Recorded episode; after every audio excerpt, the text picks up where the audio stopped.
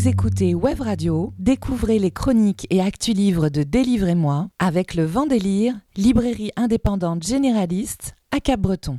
La lecture est indispensable.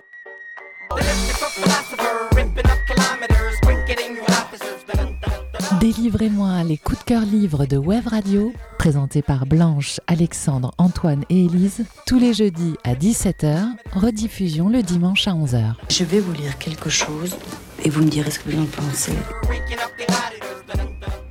Salut, salut, Élise au micro, et je ne suis pas seule pour vous parler livre. Dans Délivrez-moi aujourd'hui, il dit toutes les semaines que c'est le meilleur livre qu'il ait lu cette année, mais cette semaine, c'est vrai. C'est vrai, voilà, c'est ce que j'allais dire. Alexandre, bonjour. Salut. Le meilleur livre parmi toutes les, tes lectures cette année s'appelle Les guerres de Lucas, un roman graphique. Ouais, ouais, ouais, ouais un roman graphique. On va commencer euh, l'émission par euh, une polémique. Une bande dessinée, euh, roman graphique, documentaire, ce qu'on veut. Quoi. Signé Laurent Hopman et Renaud Roche, c'est publié aux éditions de Man. bonne question, je dirais Man, mais peut-être que je me trompe. De mon côté, je vous recommande vivement Mille hivers, le premier roman de Renaud de Chaumaret, publié aux éditions Le mot et le reste euh, pour la rentrée littéraire fin août. Je vous en parle avant de rencontrer l'auteur chez nous ce soir à la librairie Le Vendélire à Cap-Breton, ce soir à 19h. Et euh, ça tombe bien puisqu'on terminera l'émission comme chaque semaine avec un agenda des rencontres littéraires qui se déroulent bah, sur notre territoire dans le sud des Landes et au Pays Basque. Je démarre si tu veux, oui. Allez, je démarre avec mon coup de cœur cette semaine, Mille-Hiver. Donc, le premier roman de Renaud de Chaumaret. Alors, j'ai souhaité lire ce livre euh, parce que j'ai toujours une chouette excitation, de, c'est toujours une chouette excitation de lire un premier roman. Euh, j'aime beaucoup la maison d'édition Le Mot et le Reste aussi, mais surtout pour son catalogue d'essais autour de la musique. Je connais moins sa proposition en littérature et en littérature française. C'était l'occasion de commencer à la découvrir.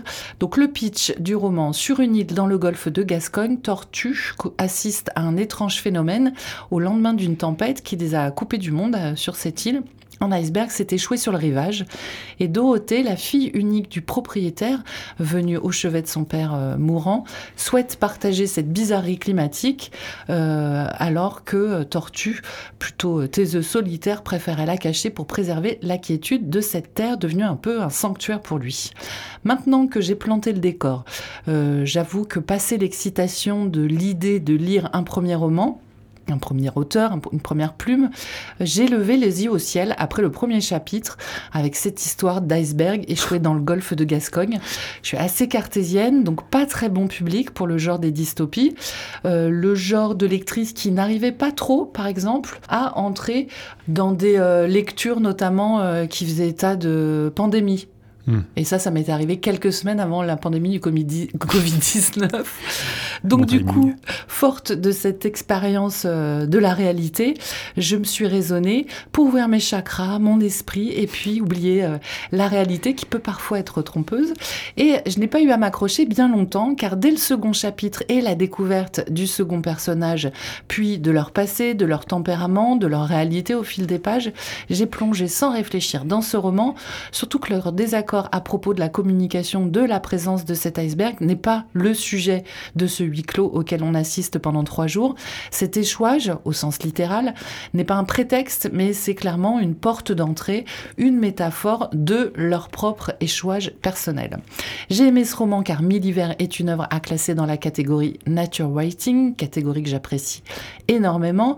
Alors, je vous ai parlé du huis clos et c'est vrai, les personnages sont peu nombreux et ils évoluent sur une île perdue coupée du monde, mais c'est un huis clos en extérieur où la nature est omniprésente et fait partie des personnages principaux de cette fiction, une nature qui soulève évidemment les problématiques des bouleversements climatiques, mais une nature qui trouble et interfère dans la vie des personnages et donc dans l'action du roman, une nature qui dessine en plus un climat tour à tour apaisant, inquiétant ou mystérieux, bref, vraiment un personnage principal. Le second euh, argument qui m'a fait aimer ce livre, ce sont les autres protagonistes protagonistes de ce roman, euh, Tortue et Dorothée. Ils participent à sa réussite, sont des personnages profonds, tout en finesse, que l'on pense comprendre dès leur apparition, puis qui se révèlent finalement mystérieux et beaucoup plus complexes, empêtrés dans leur vécu, à travers euh, ces fantômes du passé, mais de leur névrose ou de leur traumatisme. L'auteur y tisse son histoire en abordant des thèmes comme l'affiliation, la transmission, les relations familiales, l'amour, l'émancipation. À travers leurs histoires personnelles, il mêle ces enjeux environnementaux et sociétaux. C'est vraiment un roman complexe et parfaitement ficelé sur le dérèglement de notre monde et de l'humain de la prise de conscience de ces dysfonctionnements aux possibilités et envie de les réparer. Il a vraiment beaucoup question de réparation dans ce, cet ouvrage et il le fait dans une langue simple et riche, souvent poétique. Renaud de Chaumaré maîtrise euh, absolument parfaitement euh, son fil narratif et ce foisonnement de questions. Il est né en 1982 à Bayonne, il est l'auteur de recueils de poésie et de nouvelles. Parallèlement à ce travail d'écriture, il est conseiller en éco-construction et il signe donc avec Mille hivers, son premier roman, une fiction à la fois fantaisiste et sérieuse, une sorte de fable universelle de notre humanité qui indéniablement ouvre notre imaginaire pour mieux nous faire comprendre la réalité. J'ai adoré et je ne suis pas la seule. Depuis sa sortie fin août, ce premier roman a fait parler de lui. Ce n'est jamais facile hein, pour un premier roman, surtout dans le flot euh, des 600 livres sortis pour euh, la rentrée littéraire.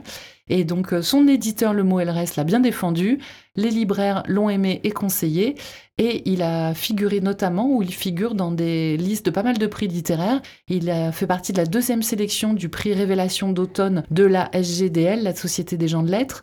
Sélection prix de l'autre prix de la librairie de l'autre monde à Avalon. Sélection prix premier roman de la librairie Esprit Large à Guérande. Et sélection prix de la librairie au bord du jour à Voiron.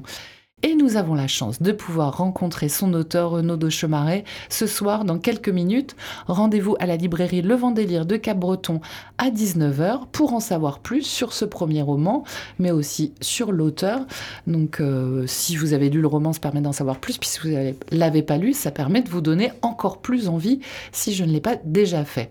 Et vous pouvez trouver Mille hivers, publié fin août par les éditions Le Mot et le Reste, au prix de 19 euros chez tous les bons libraires. Dans un instant, on retrouve dans un tout autre genre littéraire Alexandre, et c'est plus que son coup de cœur de la semaine, puisque c'est le meilleur livre qu'il ait lu de l'année. De l'année. et euh, pour l'instant, je vous propose de prolonger ce roman Mille hivers en musique avec Non Blanche, pas une chanson de Feli Winter, non pas Ice Ice Baby non plus de Vanilla Ice. C'était tentant, mais non. Ce sera Winter Wonderland Peter Harper sur Web Radio.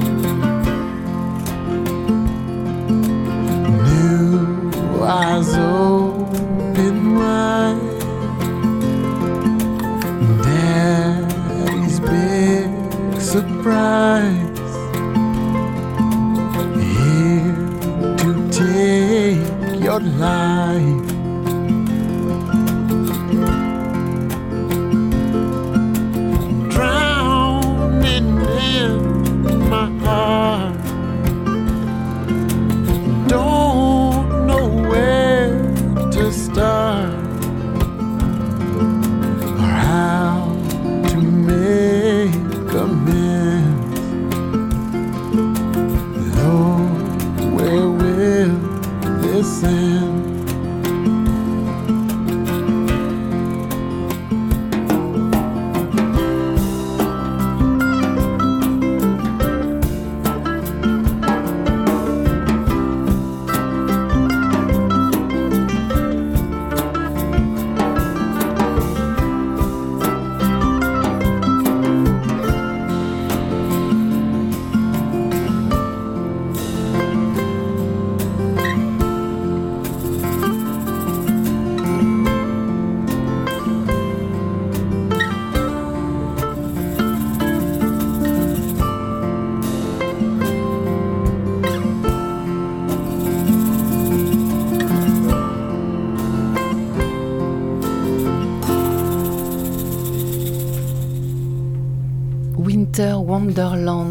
Peter Harper sur Web Radio, programmation musicale dans Délivrez-moi pour coller à ma recommandation de lecture du jour, Mille le premier roman de Renaud de Chaumaret, publié aux éditions Le Mot et le Reste. Renaud de Chaumaret que vous pouvez rencontrer ce soir dans quelques minutes à 19h à la librairie Le Vendéliaire de Cap-Breton. On continue nos recommandations de lecture dans Délivrez-moi. Cette fois-ci, c'est au tour d'Alexandre. Et attention, soyez bien attentifs, c'est le meilleur livre qu'il ait lu cette année. on peut le répéter parce que vraiment, c'est vrai. tu nous dis toutes les semaines.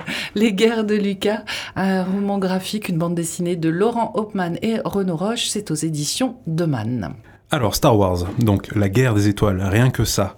La saga intergalactique la plus emblématique de tous les temps, apparue en 1977 sur nos écrans, je ne me mouille pas trop en disant que c'est un des piliers de la pop culture qui continue de faire rêver le public de nos jours avec déjà 9 films, une douzaine de séries en comptant les versions animées, des romans, des comic books, des artbooks, des jeux vidéo, des jeux de rôle, bref, toute une flopée de possibilités de découvrir de nouvelles histoires dans cet univers.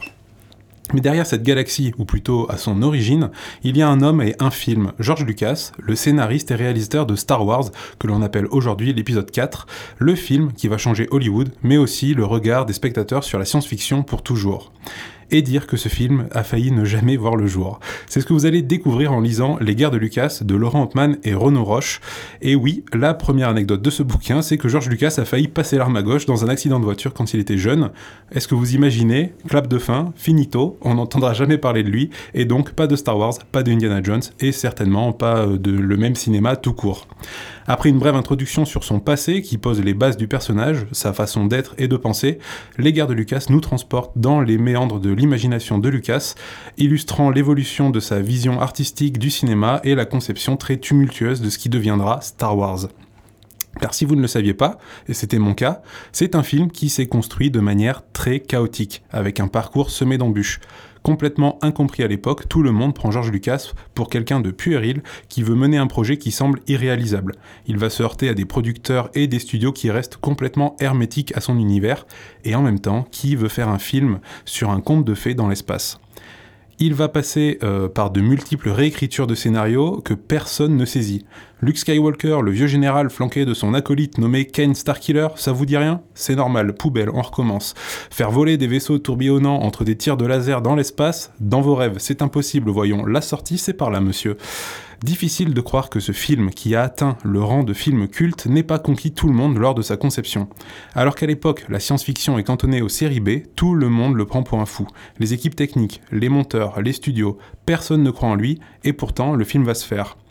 Je ne vais pas euh, revenir sur chaque détail pour vous laisser les découvrir par vous-même, mais cette BD est remplie d'anecdotes et de moments surréalistes lors de la création du film. Laurent Hopman explique avoir mis un point d'honneur à respecter la véracité historique des faits et des situations en se basant sur des sources et des documentations, de l'époque. Pourquoi je dis de l'époque? Parce que l'histoire que l'on trouve de nos jours euh, autour de la conception du film reste très floue et très orientée par un storytelling en faveur de George Lucas qui serait le seul maître à bord. Ce serait oublier une grande partie des gens qui ont cru en lui et en son projet que la BD met en lumière, comme sa femme Marcia Lucas, monteuse de métier, consultante officieuse sur le film, qui mettra même la main à la pâte lors du montage, ou encore Alan Ladd, un producteur clairvoyant, qui mettra sa carrière en jeu pour défendre George Lucas contre la Fox à une époque où le film était condamné le geek méga enthousiaste Steven Spielberg, l'exubérant Francis Ford Coppola, le charismatique Harrison Ford, les jeunes Carrie Fisher et Mark Hamill, ils sont tous là. Et Renaud Roche arrive en quelques traits à les faire vivre dans les cases et les rendre ultra expressifs. Son dessin est très fluide, dynamique, proche de ce qui se fait en storyboard. Il est très créatif dans les mises en scène et les quelques touches de couleur qui viennent ça et là dans le bouquin quasiment tout en noir et blanc renforcent certaines scènes. Et puis la ressemblance, c'est franchement impressionnant. Son George Lucas, un personnage qui est quand même assez difficile à cerner, un peu mystérieux, un peu autiste aussi, euh, ne semble pas vraiment simple à croquer, et pourtant son trait légèrement cartoon, ajouté au dialogue de Laurent Hopman, arrive à saisir cette complexité et rendre le personnage crédible et sensible. Alors, ça ne vous aura pas échappé, Les Guerres de, Lucas, pardon, un titre clin d'œil au titre des films qui vont voir le jour pendant le récit, mais qui reflète aussi la créativité comparable à un champ de bataille où l'artiste, le créateur, doit se confronter à ses propres idées, à ses doutes et à ses peurs pour donner vie à son œuvre. Dans Les Guerres de Lucas, ces batailles sont intérieures, mais aussi extérieures. Comme je le disais plus tôt, George Lucas fait face aux doutes et aux remarques plutôt blessantes d'une grande partie de ses collaborateurs qui ne croient pas du tout en son projet. Mais aussi, vous le verrez, à des événements extérieurs, des défis, des obstacles qui vont sans cesse remettre en question le tournage de son film. La conclusion, nous la connaissons, Star Wars va exploser tous les records et devenir la franchise que l'on connaît aujourd'hui. Cette bande dessinée nous rappelle que chaque chef-d'œuvre a des origines souvent empreintes de doutes et de remise en question. Elle nous offre un regard intéressant sur la façon dont la vision d'un artiste peut évoluer et se transforme au fil du processus créatif, démontrant ainsi que la constance et surtout la conviction en son projet sont essentielles pour donner naissance à une œuvre aussi énorme que Star Wars. Au-delà des anecdotes sympathiques, de la longue liste de galères de tournage et des prises de tête pour faire avancer le projet, Guerres de Lucas met en lumière l'importance de la créativité et de l'engagement nécessaire pour donner vie à une œuvre. George Lucas navigue à travers un océan d'idées, de doutes et de rêves contre des gens qui ne croient pas en lui, cherchant à donner vie à sa vision unique et innovante pour son film. Finalement, est-ce que ça ne serait pas lui le vrai héros de la saga Star Wars? Pour le savoir, je vous recommande de foncer chez votre libraire pour lire Les guerres de Lucas de Renaud Roche et Laurent Hoffman chez Deman Édition pour 24,90. Merci Alexandre. Et euh, si on n'est pas fan de Star Wars, est-ce que tu penses qu'on peut être intéressé par la lecture de ce livre? Alors complètement, parce que c'est pas fait pour les fans, je pense. Euh, les fans euh, connaissent une grande partie des anecdotes qui sont racontées dedans, mais ça raconte aussi le cinéma et l'évolution du cinéma et d'Hollywood. Et ça, c'est super intéressant de voir toute cette partie-là qu'on connaît pas finalement. Et tout ce, cette complexité pour faire accepter un projet. Parfait. pas besoin d'être fan. Merci beaucoup. À suivre euh, l'agenda des rencontres littéraires, mais d'abord on va écouter une chanson programmée par Alexandre. Alors pour rappel, si vous n'êtes pas des fidèles de l'émission, j'ai imposé quelques contraintes pour la programmation musicale dans Délivrez-moi, suite au recours abusif des animateurs à des artistes ou à des genres musicaux. Sont donc interdits par exemple Jeanne Masse ou Isabelle Adjani, et oui Blanche. Pour Blanche. ou encore les musiques de films ou d'animés, et là on peut vous remercier Alexandre et Antoine. Et là, Alexandre, tu as réussi presque parfaitement à contourner euh, habilement cette contrainte aujourd'hui avec une musique qui ressemble très fortement à une musique de film qui en est une, mais moins connue. que... non, mais en fait, la musique euh, faisant partie intégrante euh, du succès du premier film Star Wars, je trouvais ça sympa de rajouter une petite anecdote là-dessus. George Lucas, il avait pour idée de faire euh, comme Kubrick pour 2001 l'Odyssée de l'espace à la base, en prenant des thèmes classiques déjà connus, mais John Williams, donc le compositeur de, de la musique de Star Wars, va arriver à le convaincre de créer un thème original tout en répondant à sa demande, donc de s'inspirer des grandes symphonies hollywoodiennes des années 40. Il va grandement piocher John Williams dans le répertoire de Eric Wolfgang Korngold. Et euh, du coup, je vous propose d'écouter le thème principal du film King's Row, un film de 1942 de So Wood, euh, qui va beaucoup vous rappeler normalement le thème de Star Wars. Et si vous êtes passionné de musique de film, vous pouvez écouter Ciné Musique. Exactement. Présenté et produit par Émile sur nos ondes. Et euh, il y a les podcasts des premiers épisodes déjà en ligne, dont un épisode. Sur Star Wars. Exactement. et euh, je précise, dès que le sommaire de cette émission a été posté sur les réseaux sociaux, j'ai reçu un message lapidaire de Blanche, balançant juste musique de film. je lui ai répondu et expliqué que oui, mais non, nana, et à quoi, ce à quoi elle a répondu gna gna gna gna. Pas étonnant, venant de Blanche. Allez, n'en déplaise à Blanche, on écoute donc cette musique qui n'est pas un film de Star Wars, mais qui est un film de... Inspiré, euh, qui a inspiré beaucoup.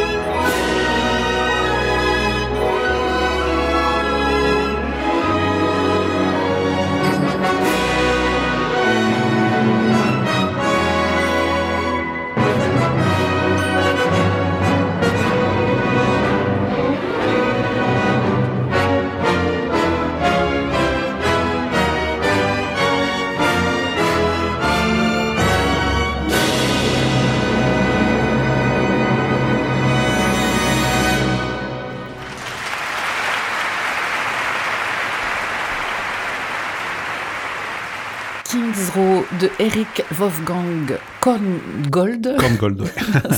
Programmation musicale d'Alexandre dans Délivrez-moi sur Web Radio pour coller à sa recommandation de lecture du jour, le meilleur livre qu'il ait lu cette année, Les guerres de Lucas, publié aux éditions de Man.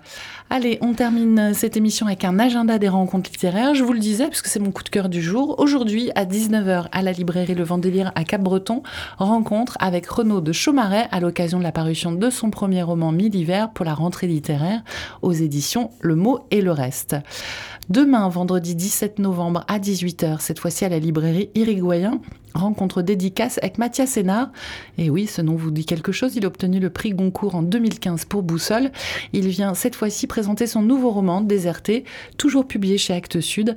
Un roman dans lequel il interroge le pouvoir de la guerre sur les trajectoires humaines. Une rencontre dédicace sur inscription dans la limite des places disponibles. Samedi 18 novembre, à 17h. Cette fois-ci, c'est à la librairie Bookstore à Biarritz. Ils accueillent Antoine Meignier, auteur d'un récit Bon anniversaire Antoine, dans lequel le médecin bordelais témoigne avec euh, beaucoup d'humour de son quotidien et de son avenir, car il est atteint de la maladie de Charcot, à savoir que les recettes de son livre seront reversées pour la recherche à Arsla Charcot et le centre d'enfants handicapés de la Rosée. Également samedi 18 novembre, mais à 17h, dans les Landes, l'association Entracte accueille le spectacle Les dangers de la lecture de et Partitus de la compagnie Cause Toujours c'est à la salle communale de Poyane dans les Landes, une conférence décalée qui joue à présenter les dangers de la lecture pour laisser deviner évidemment en creux ses vertus. Un événement organisé en partenariat avec le réseau des ludomédiathèques des terres de Chalos. Le tarif est de 10 euros, c'est gratuit pour les moins de 18 ans. Et la billetterie est en ligne sur helloasso.com ou directement euh, sur place le jour J. On passe à mardi 21 novembre à 18h, nouvelle réunion de Expression Livre. C'est le groupe de lecteurs de la médiathèque L'écume des jours de Cap-Breton, avec pour thématique cette fois les polars. Ce groupe de lecture est ouvert à tous, c'est gratuit. Il faut juste réserver ou par téléphone ou sur place à la médiathèque de Cap-Breton. Vendredi 24 novembre, dans le cadre de la semaine européenne de réduction des déchets, journée éco-responsable organisée par la ville de Cap-Breton, avec dès 8h30 à la salle Océane du casino municipal de Cap-Breton, un petit déjeuner avec Elisa Gallois, suivi d'une séance de dédicace pour son livre chez Elisa, Déco, Bricot, pièce par pièce. Et vous pourrez également euh, échanger avec euh, d'autres intervenants, notamment du secteur associatif dans le cadre de cette réduction de déchets, euh, les retourner, West Me Up, euh, Biure, et puis partager des bonnes pratiques autour d'un café. C'est ouvert à tous. Vendredi, toujours 24 euh, novembre, mais le soir, à 18h30 à la librairie chez Simone à Bayonne, vernissage de l'exposition La Bossilla de l'artiste plasticien Rohan Karl Coder. Une exposition que vous pouvez découvrir donc euh, à partir du vendredi 24 novembre et jusqu'au 31 décembre. Jeudi 30 novembre à 18h30 à la médiathèque Les Temps modernes à Tarnos, rencontre avec Joanne Elio, écrivain de littérature de l'imaginaire, spécialiste spécialiste français du steampunk qui a écrit aussi bien pour les adultes que pour la jeunesse. Ancien professeur de français d'histoire-géographie, il s'est fait connaître au début des années 2000 en écrivant euh, La Lune seule le sait, qui est devenue depuis une trilogie et ensuite, il a écrit depuis une centaine d'ouvrages. Donc euh, n'hésitez pas à venir le rencontrer le 30 novembre à 18h30 à la médiathèque euh, Les Temps modernes à Tarnos pour parler de son travail d'auteur. Jeudi 30 novembre également, mais cette fois-ci à 19h à la librairie Le Vendélire à Cap-Breton, belle soirée hommage à l'écrivain danois Jörn Riel, euh, notamment l'auteur des racontars arctiques et autres racontars. C'est à l'occasion du passage de Marc Roger, qui est un lecteur public. Il fait un voyage à pied de 5000 km le long du littoral français. Il fera donc étape à la librairie Le Vendélire de Cap-Breton le 30 novembre à 19h pour lire évidemment des textes de Jörn Riel et un hommage euh, à l'auteur décédé cet été qui se fera en compagnie de son éditrice française Suzanne Jules, cofondatrice de la maison d'édition Gaïa. Et je vous rappelle, ce sont les derniers jours pour participer à l'opération Donner à lire, une opération menée par le syndicat de la librairie française avec des libraires indépendants et le secours populaire. Donc le principe, c'est que vous vous rendez chez un libraire indépendant qui participe à l'opération. Vous pouvez retrouver euh, tous les libraires qui participent sur le site du syndicat de la librairie française, syndicat-librairie.fr. Et donc euh, chez ce libraire partenaire, vous achetez un livre pour la jeunesse. Ça peut être un tout carton pour un bébé, ça peut être un album, ça peut être un roman, ça peut être un manga ou une BD pour les ados. Et vous le confiez au libraire qui ensuite le confiera au secours populaire.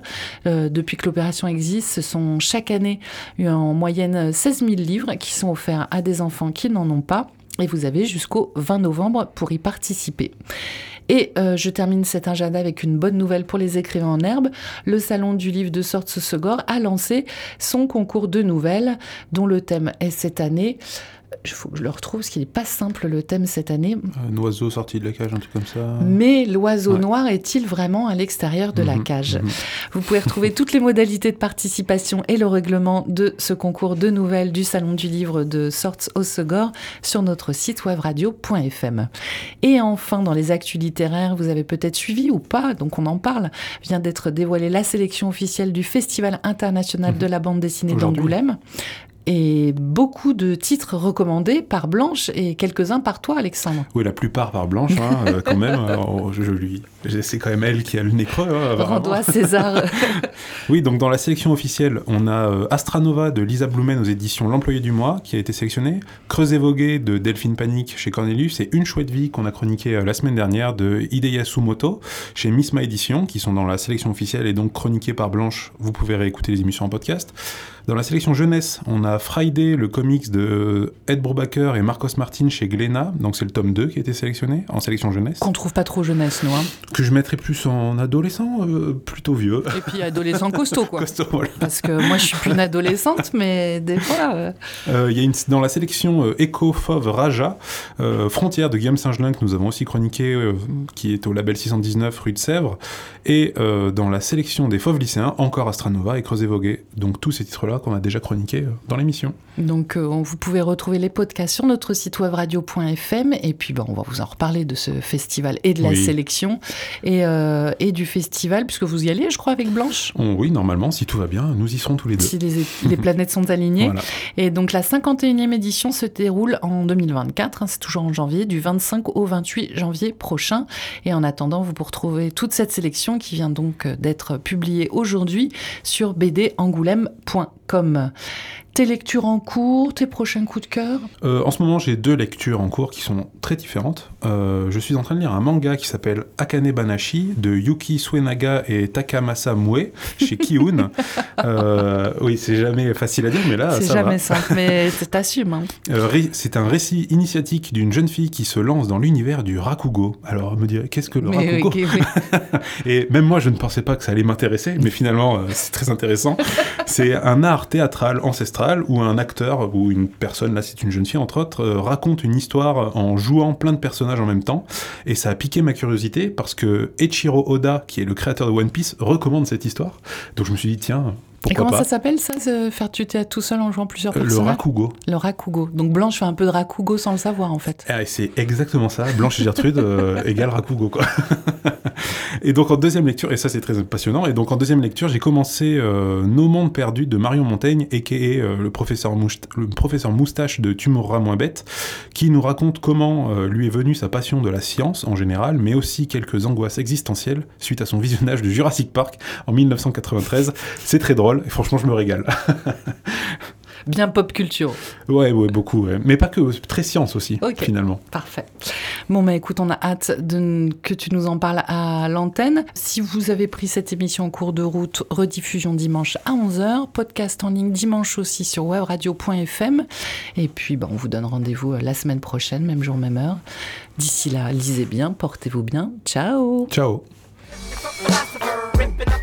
C'était Délivrez-moi avec le vent délire, librairie indépendante généraliste à Cabreton. Rediffusion dimanche à 11h, prochain rendez-vous jeudi à 17h.